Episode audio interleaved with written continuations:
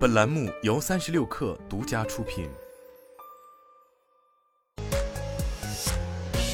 网络新商业领域全天最热消息，欢迎收听快讯不联播，我是金盛。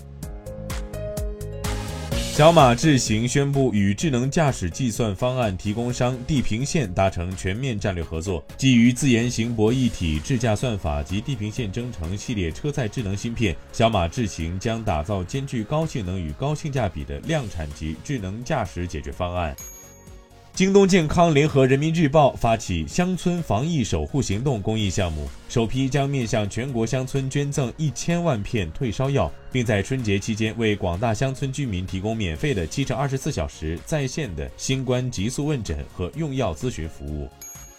三十六氪获悉，东风汽车发布二零二二年十二月份产销数据快报，十二月汽车销量一万零一百二十五辆，二零二二年累计销量十三万零六百四十三辆，同比下降百分之二十八点五。据阿里云官微，阿里云宣布进一步加大海外投入，在新加坡设立国际能力中心，全面升级海外服务体系。据介绍，国际能力中心包括产品、生态、运营、品牌四个领域。在国际技术中心和运营中心落成后，将设立本地产品创新团队，针对国际市场的需求，设计更符合当地特性的产品、服务和解决方案。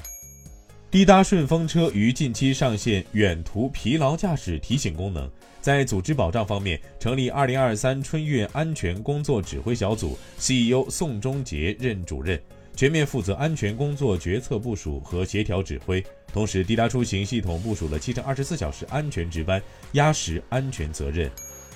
去年三月份，有面板领域的分析师预计，苹果可能在今年推出十五英寸版的 MacBook Air，大概率不会用于取代当前在售的版本。对于去年就已传出的十五英寸版 MacBook Air，长期关注苹果的一名资深记者也表示，将在今年推出，但尺寸更小、搭载苹果自研芯片的十二英寸版预计不会在今年推出。